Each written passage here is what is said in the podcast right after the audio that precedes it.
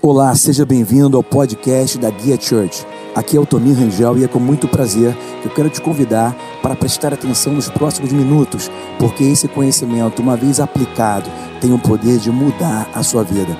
Se prepare para a revelação da palavra de Deus. Mas entenda, o filho unigênito era cordeiro, o filho primogênito é leão. Ou seja, quando nós nascemos em Jesus, nós não nascemos cordeiro, nós nascemos leão. O seu DNA, o seu homem interior, ele nasceu de novo de um leão. Você tem DNA de leão. Nós temos que entender. Apocalipse 1, 6 diz que ele nos fez reis e sacerdotes para Deus mas você receber uma coroa de rei na sua cabeça não faz você pensar como rei automaticamente. Ninguém começa a pensar, a reagir, a ter uma atitude de rei quando recebe uma coroa. Você tem que ser treinado para ser rei. Uma coroa não faz você rei, você tem que ser treinado. O seu treinamento vai fazer você ter postura de rei, ter atitudes de rei. Quem está me seguindo? Cristãos muitas vezes se encontram na igreja e estão todos louvando a Deus assim, ó. Mé. Irmão, como é que está seu dia? Mé. Irmão, como é que está aquele negócio? Mé. Gente, nós não negamos a existência dos crocodilos. Nós não negamos os fatos que se apresentam diante de nós, tentando nos morder. Mas nós somos responsáveis por ter uma reação diferente das outras pessoas, porque existe dentro de você um DNA, existe dentro de você uma natureza, existe dentro de você uma capacidade, existe dentro de você uma voz que está rugindo, e nós temos que aprender a botar essa voz para fora. Você precisa ser treinado para agir como um leão meus professores falavam assim: olha, um exército de ovelhas liderado por um leão sempre vai vencer de um exército de leões liderado por uma ovelha. Liderança é tudo. Deus te fez líder através de Jesus. Aí você fala para mim assim, mas Altomir, eu não sou adequado para ser líder. Eu não sou aquilo que as pessoas procuram. Deixa eu te lembrar de um homem chamado Moisés. O nome Moisés é um nome que significa achado nas águas.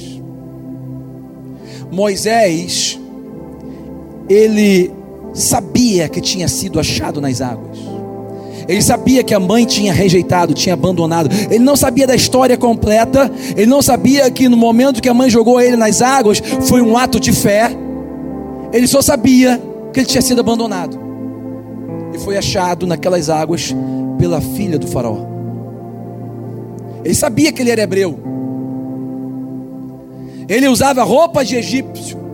Ele raspava a cabeça como egípcio. Ele tinha pele lisa como egípcio. Raspava, o egípcio ele raspava tudo. Botava as perucas, botava aquelas. Porque naquela época não tinha shampoo, então era, era mais inteligente raspar. Amém, irmãos? Sério, o Egito está mais desenvolvido do que outros povos. Ele se vestia como egípcio, ele falava egípcio. Mas ele sabia que ele não era egípcio. Ele sabia que ele era hebreu. Ele sabia que ele tinha sido abandonado quando era pequeno. Ele visitava o povo dele, que estava na escravidão no, no Egito. Quando ele chegava lá no povo dele, embora ele fosse hebreu e tivesse pele de hebreu, ele era muito egípcio para ser um hebreu. Ele nunca se sentiu adequado para ser hebreu. Ele era muito egípcio. Quando ele chegava no palácio diante de Faraó, dos seus irmãos e diante de toda, de toda aquela realeza, embora ele estivesse bem vestido e falava a mesma língua e foi treinado na mesma, nas mesmas ciências, Ele tinha uma pele diferente, ele tinha um olhar diferente, ele era muito hebreu para ser egípcio. Ele não era muito adequado no meio dos egípcios. Ele não era muito adequado no meio dos hebreus. Ele era meio perdido. Ele não tinha um lugar aonde ele se adequava. Eu não sei se você está aqui, eu não sei se estou falando com você, mas muitas pessoas aqui podem se sentir assim, não estão se sentindo adequado nos lugares. Você está em algum lugar e você acha, poxa, eu não estou bem aqui. Você vai para outro lugar também, não estou bem aqui. Quem já se sentiu alguma vez inadequado em algum lugar? Um peixe fora da água? Alguém? Tem gente que se sente assim dentro da família. É diferente dos irmãos. Tem gente que se sente assim no meio da, da igreja, tem gente que se sente assim no meio, do, sei lá, nos negócios, no trabalho, no colégio, na faculdade. E você às vezes se sente rejeitado, você às vezes se sente inadequado na família, se sente inadequado é, no seu ambiente social. E eu quero te falar que essa sua inadequação, esse seu sentimento às vezes de rejeição em algum lugar, na verdade, Deus está interessado justamente nisso. Moisés pensava que ele era inadequado. Deus olhava para ele e via: você é único. Tem uma missão para você. Você não está se sentindo adequado aqui. Você não está se sentindo adequado ali. Você está sentindo um peixe fora d'água aqui. Um peixe fora d'água ali. Você é único e tem um chamado. Deus precisa de você. Aquilo da sua, aquilo que representa a sua individualidade, aquilo que só você é. É exatamente isso que Deus está interessado. Você conhece a história?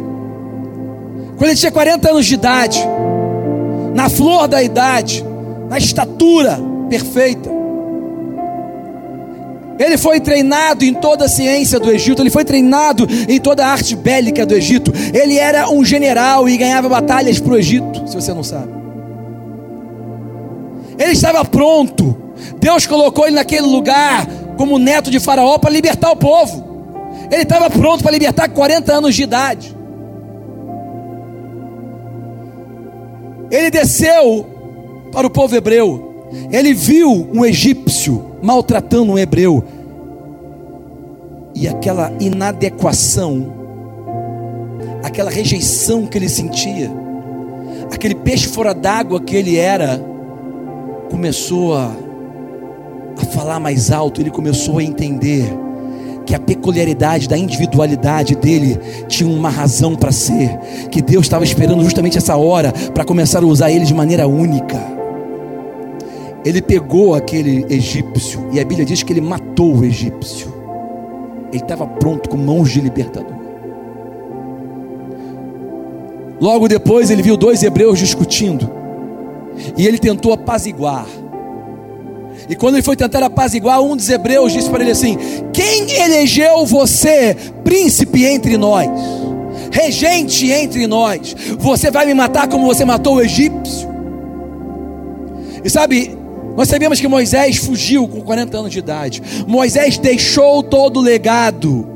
Moisés deixou todo o palácio. Moisés deixou todo o luxo, todo o conforto e fugiu.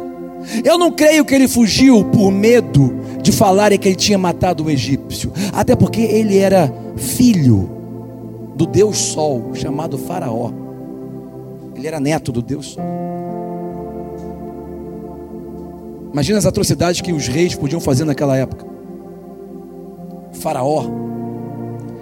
Eu não creio que ele fugiu por medo de descobrir que ele tinha matado o egípcio. Eu creio que ele fugiu porque ele entendeu que o povo não estava preparado para ele. O povo estava há quatro séculos, mais de 400 anos, escravos, gerações após gerações, clamando por um libertador. Quando o libertador apareceu, eles não estavam preparados para o libertador. Nós muitas vezes não estamos preparados para aquilo que Deus quer fazer em nossas vidas. Muitas vezes nós não estamos preparados para a libertação, para a bênção, para mover para um novo nível. O libertador fugiu. Eles sofreram mais 40 anos. E clamando, e clamando, e Deus falando com Moisés, e clamando. E o povo clamava a Deus, Deus falava com Moisés. O povo clamava a Deus, Deus falava com Moisés. O povo clamava a Deus, Deus falava com Moisés. Tem uma coisa errada. Por que, Deus não falou diretamente com eles? Entenda isso. Deus vai usar a sua peculiaridade, a sua inadequação, para fazer o que ele precisa fazer. O povo clamava e pensava que nada mudava, mas Deus estava falando com Moisés lá na sarça. Muitas vezes nós clamamos e parece que nada muda, mas Deus está trabalhando nos bastidores, trazendo a sua libertação, trazendo a libertação que você não estava preparado para receber. Deus agora vai trazer ele de volta. Sabe, essa série de mensagens tem como objetivo preparar você, afiar você, te apresentar você a você mesmo. Os cristãos não sabem quem são. Muitos cristãos ainda estão gemendo como uma ovelha. Está na hora de você começar a entender que você precisa rugir. Tem que começar a rugir, irmão. Deus se revelou a Moisés, eu acho muito interessante essa parte, Deus se revelou na sarça queimando, né? E Moisés via aquilo todo dia, ele morava num deserto, né? Ah, um deserto muito quente, muito seco, ah, tem plantas que entram em combustão natural, isso é uma coisa que acontece no deserto durante o dia, o que é muito calor. Mas o fato foi que aquela sarça, ela não estava simplesmente queimando como qualquer outra, aquela sarça estava queimando, mas não estava se consumindo. Ele falou: tem uma coisa errada aqui, uma coisa diferente aqui, uma coisa que eu não conheço. E ele chegou perto daquela sarça e ele viu aquela sarça, ela estava realmente inteira, 100% com saúde e ao mesmo tempo queimando. Ele falou: opa. Deus então começa a falar com ele. E ele não reconhece, porque ele está 40 anos parado num deserto. Quando você fica muito tempo no deserto, aquilo se torna negativo na sua vida. Ele não manteve o relacionamento que ele tinha antes. Ele se aquietou, se confortou, ficou numa zona de conforto, ficou com a mulher Zizi e os seus filhinhos, né? É, Gerson e, e Manassés, e ficou lá no deserto, numa boa. Zizi é Zípora, quem tem intimidade, eu converso com ela, sempre leio sobre ela e fiquei, né? O nome dela era Zípora, repete comigo dez vezes, isso vai ser batizado do Espírito Santo. É. Ele estava confortável, passou. Deixa eu te falar uma coisa. Você pode pensar às vezes que o que Deus tinha para você passou, mas aquilo que Deus tinha para você aquilo que, que parece que passou, ainda não passou. O que Deus tem ainda para fazer com você, ainda não passou. Independente do tempo que tenha passado, o propósito, ele existe até o fim. Escuta isso, tudo e todos nesse mundo têm um propósito. Na verdade, nós nascemos por causa de um propósito. Nós nascemos para se tornar aquilo. Quem construiu o micro-ondas fez ele para esquentar comida. Ele tem um propósito, esquentar comida. Quem fez o ar-condicionado, glória a Deus, foi muito abençoado esse homem. Ele fez para gelar um ambiente. O ar-condicionado tem um propósito. As suas roupas têm um propósito. Essa cadeira que está sentado, acolchoada, tem um propósito. Os instrumentos têm um propósito. Tudo tem um propósito. Você também tem o um propósito. Por mais que você pense que passou, o propósito ainda não passou ainda tem algo para fazer na sua vida. Deus chega para Moisés e começa a falar: Eu sou o Deus de Abraão, de Isaac e Jacó, eu sou um Deus geracional, eu sou o Deus dos teus pais, eu estou reapresentando a você. Escuta, Deus se reapresentou a Moisés. Deus criou um avivamento. O que significa avivamento? Nascer de novo, uma nova vida, uma novidade de vida. Um avivamento serve para Deus se reapresentar a você. Mas não somente isso. O avivamento também serve para Deus reapresentar você a você. Moisés já não pensava que ele era o libertador. Ele era apenas um pastor de ovelhas. Deus se revela, se reapresenta a ele e depois se representa a ele a ele mesmo. Você é o libertador de Israel. Aquilo que eu tenho para você não acabou, aquilo que eu tenho para você não passou. Você estava 40 anos mais velho, mas vai se cumprir. E chegou a hora de se cumprir agora. Começa a se ver diferente. Começa a me ver diferente. Começa a se ver diferente. Aí ele pergunta para Deus assim. Ele pega o smartphone dele, abre no, no Notes e começa a escrever: Tá bom, então qual é o seu nome? Quem que eu vou falar? Porque sabe como é que é? Lá no povo hebreu e no Egito tem Deus pra caramba. E todo Deus tem nome. É Deus para isso, Deus para aquilo. Deus que floresce não sei o que, Deus que faz nascer filho. É, é, loucura. Quem que eu vou falar que me enviou? Aí ele pegou o smartphone dele, preparou, fala. Aí Deus falou assim: Eu sou. Sim, é, essa parte eu já peguei. Eu estou esperando aqui o resto. Eu botei aqui alguns pontinhos aqui para agora receber, para entender quem o Senhor é. Moisés, eu estou te falando. Você quer saber quem eu sou? Eu sou o grande eu sou. Escuta, escuta, escuta, escuta. Você já, você já ouviu isso antes, mas deixa eu te falar esse mistério. Deus disse: Eu sou quem eu sou. Moisés não entendeu direito. Moisés falou assim: Mas, mas é o que? E Deus falou para ele: Você não está preparado para saber quem eu sou. Porque você ainda vai enfrentar muita coisa na sua vida. E em todos os momentos, o que você precisar, eu sou.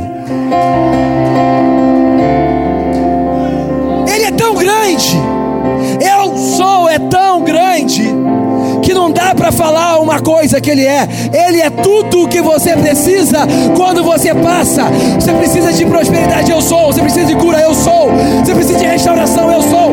Libertação, eu sou. Você precisa de vida, eu sou. Ele deixou em branco para você preencher na hora que você precisa.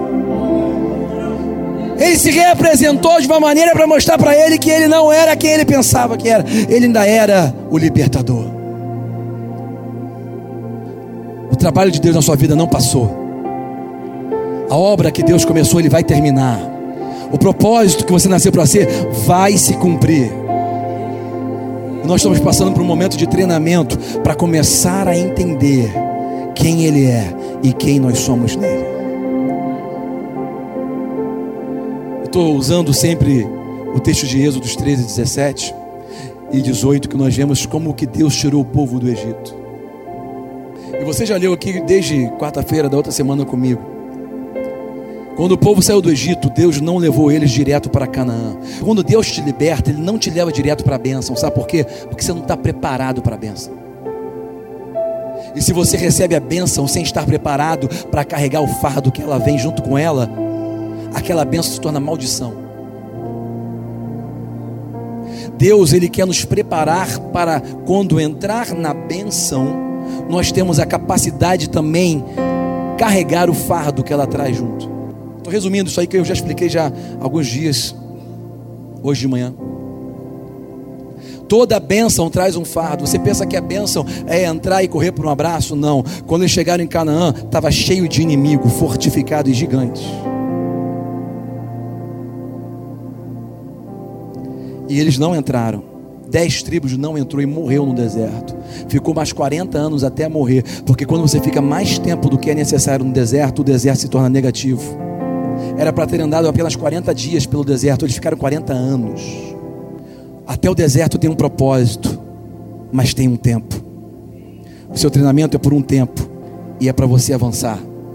Não é para você ficar sendo treinado a vida inteira, é para você começar a aprender a rugir como um leão. Nessa passagem Deus diz que o caminho era mais curto pela terra dos filisteus, mas ele fez o povo rodear. Porque Deus explicou, ele falou o seguinte no versículo 17, capítulo 13 de Êxodos. Ele falou o seguinte: Olha, se eles passarem por essa terra que é mais curta e vai chegar rápido lá, eles não vão estar preparados para a guerra que eles vão enfrentar no caminho. Então, eles, se eles não estiverem preparados para enfrentar essa guerra, eles vão voltar arrependidos para o Egito. Quando você não está preparado para vencer um inimigo, você acaba voltando da onde você veio. Deus não quer que você volte da onde você veio. Ele está te preparando para você avançar. E você conhece a história. Como o faraó veio atrás, né? Lá vem faraó, faraó morreu, Jael chegou primeiro. O Senhor é Deus, é Deus, é Deus. Canta Miriam. Irmãos, desculpa, eu nasci na Assembleia de Deus, desculpa. A gente conhece a história, né?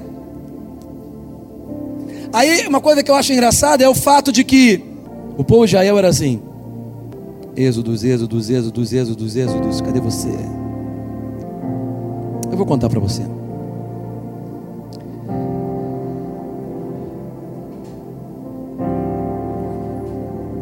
Espera aí, gente. Aguenta comigo só um minutinho. Eu vou contar a história, mas eu queria pegar a referência. Porque isso aqui é tão interessante. Vento.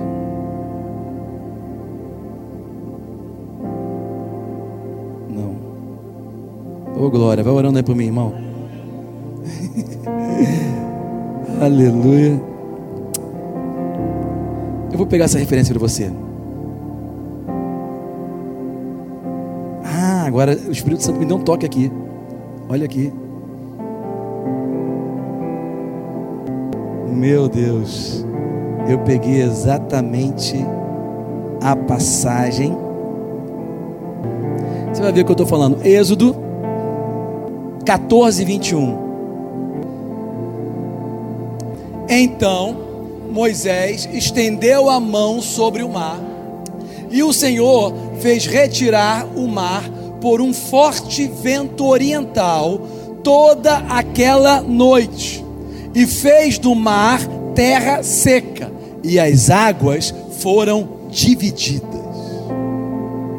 Você já viu o filme, aquele desenho que foi em cinema, do Moisés, pegando aquela vara dele, o cajado, tocando no mar, e o mar. Quem já viu isso?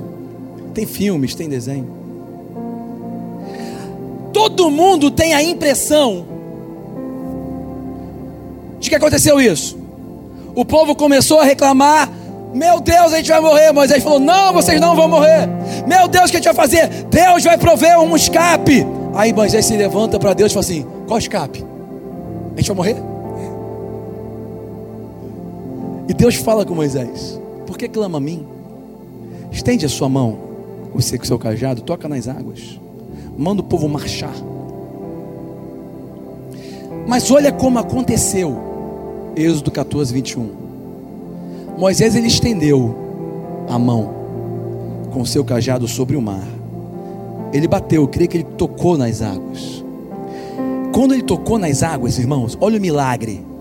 Olha o milagre, tocou nas águas, pum. E o povo todo assim. Ó. Sabe o que aconteceu naquela hora? Aparentemente nada. O mar não se abriu na hora. Mas de repente começou a soprar um vento. E veio mais forte. E veio mais forte. O Senhor fez retirar o mar por um forte vento. Você pensa que foi na hora? O vento oriental durou toda aquela noite. Durante toda a noite ficou soprando um vento do oriente. E o faraó vindo, e o mar abrindo devagarzinho. E a pessoa não entendendo nada, meu Deus, o que está acontecendo? E aquele vento a noite toda, mas tem duas horas, três horas, oito horas, e o vento. Durante toda aquela noite. Aí, o mar se repartiu foi dividido.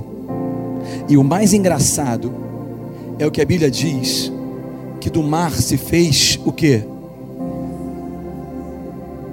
Eu não sou especialista em água em mar, mas eu naturalmente eu penso o seguinte: se você tira a água da terra, como que fica aquela terra? Úmida meio lama, né? Meio lameada, né? Aquela, você pega até acabou de molhar e tirou a água, ela fica como? Naturalmente. Ela fica terra seca, sim ou não? Ela não fica seca. Você tirou um mar de cima dela. Naturalmente fica lameada. Mas a Bíblia diz, e eu creio, que o mar se fez terra seca. E eu me perguntei por que, eu falei isso quarta-feira passada, por que, que o mar estava em terra seca? E eu comecei então a pensar no fato de que quando você pisa numa terra úmida, quando você pisa na lama e continua andando para lá, o que, que aquela lama vai produzir? Pegadas. A lama produz pegadas, mostrando o caminho da onde você veio. Deus não permitiu aquela terra ficar seca, porque quando você atravessa para aquilo que Ele tem para você. Deus não quer que você deixe pegadas para mostrar de onde você veio. Aquilo já era um exemplo do que Jesus fez na nossa vida. Isso era um exemplo. A terra seca é um exemplo do que Jesus fez na nossa vida. Uma nova criatura nasce, as coisas velhas se passam e tudo se faz novo. Não tem mais como voltar para trás, irmão. Não tem mais pegada. E o mais interessante, o povo todo passou. Aí veio o Faraó com seu exército. E quando ele entrou naquele caminho de terra seca, o que, que aconteceu? O mar se fechou. Por quê? O chamado que Deus tinha para passar ali era de Israel, não era de Faraó. Tem pessoas que vão até tentar te seguir, mas o que Deus tem para fazer na sua vida ele não quer deixar marca de onde você veio. E o que ele vai fazer é para você, é para o seu chamado, é para cumprir o seu propósito. Quem está me seguindo diz aleluia. Então, isso foi só uma coisa que eu pensei aqui. Agora eu vou começar a pregar, amém, irmãos?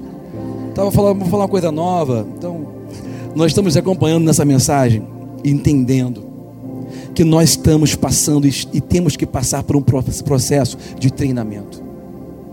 Quanto mais cedo você for treinado, mais cedo você vai estar preparado para viver o que Deus tem para você. Como eu falei essa manhã, vou repetir rapidamente para você. Existem características de um leão. E nós temos que aprender essas características para nós moldarmos a nossa mente.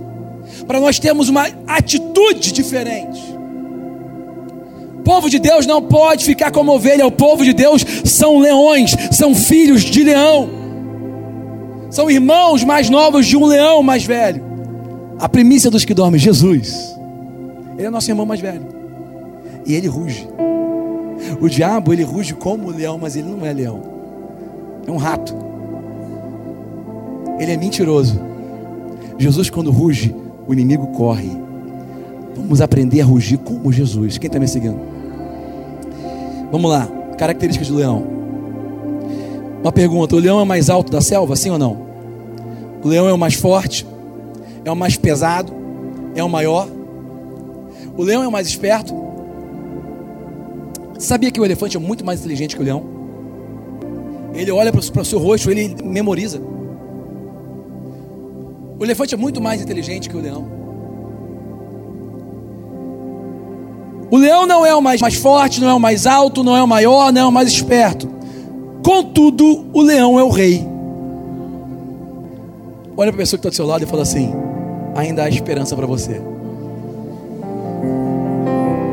Você talvez não seja mais forte, você talvez não seja aquele que tem mais dinheiro, você talvez não tenha a melhor educação, você talvez não tenha saído da melhor é, é, é, seio de família, você talvez se sinta rejeitado, você talvez se sinta inadequado, você talvez não tenha algo que você pensa que precisa. O leão também não tem nada disso, mas ele é o rei. O que faz o leão ser rei? Atitude atitude do leão faz ele ser um rei na selva. A fé, ela vem do ouvir. E o apóstolo Paulo, quando registrou isso na Sagrada Escritura, ele não disse o verbo ouvir uma vez só, ele botou duas vezes, para trazer uma conotação de que, na verdade, nós precisamos ouvir várias vezes. Assim como você gosta de uma música e você ouve ela várias vezes, você também tem que ouvir essa palavra várias vezes, para você mastigá-la, para você digeri-la com propriedade. Para isso, nós temos um grupo de WhatsApp exclusivo do Ministério Transforma Seu Mundo. E eu quero que você anote o telefone agora para que, se você precisar adquirir um pendrive, um DVD, um CD, qualquer que seja um dos nossos produtos, que você tiver interessado em alguma série de mensagem, você fala lá diretamente com a nossa produção no grupo de WhatsApp. Se você não faz parte ainda, anota o nosso número: 0 Operadora 21 9682400 42. Entra agora, vem fazer parte do nosso grupo exclusivo no WhatsApp também. E eu quero te convocar, gente, sabe? Andar pela fé não é andar pelos sentimentos. Nós temos grandes projetos e nós estamos avançando cada vez mais. Em tudo que nós conseguimos, nós colocamos 100% no avanço dessa palavra para impactar e alcançar pessoas não só no Brasil, mas no mundo todo também, através das mídias. E Deus já tem nos falado que nós vamos voltar para a televisão. Você pode dizer um amém junto comigo? Sabe, a palavra amém não significa somente que assim seja, como nós pensamos de maneira tão corriqueira na igreja. Mas, além disso, amém em hebraico, na raiz da sua palavra, e eu poderia dizer tecnicamente no acróstico da sua palavra, amém significa Deus Rei que cumpre as suas promessas. Eu conto com a sua oração e também com a sua contribuição. Se você hoje for uma pessoa generosa, voluntária e com alegria, venha semear também no Ministério Transforme Seu Mundo. Não fique apenas recebendo, mas contribua, participe. Bota o teu nome junto com o meu. Vamos avançar nessa grande obra, porque eu tenho certeza que isso está fazendo a diferença na vida de muitas pessoas, fora e dentro da igreja também.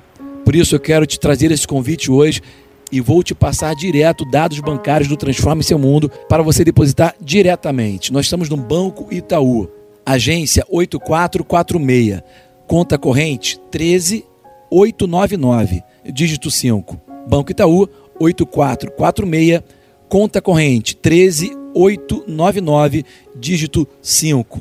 Seja uma pessoa generosa. Se associe na mesma unção. Vamos invadir esse mundo com essa palavra revelada do reino de Deus. Eu quero que você seja abençoado pela prática da palavra hoje. Pratique, não seja somente ouvinte. Não.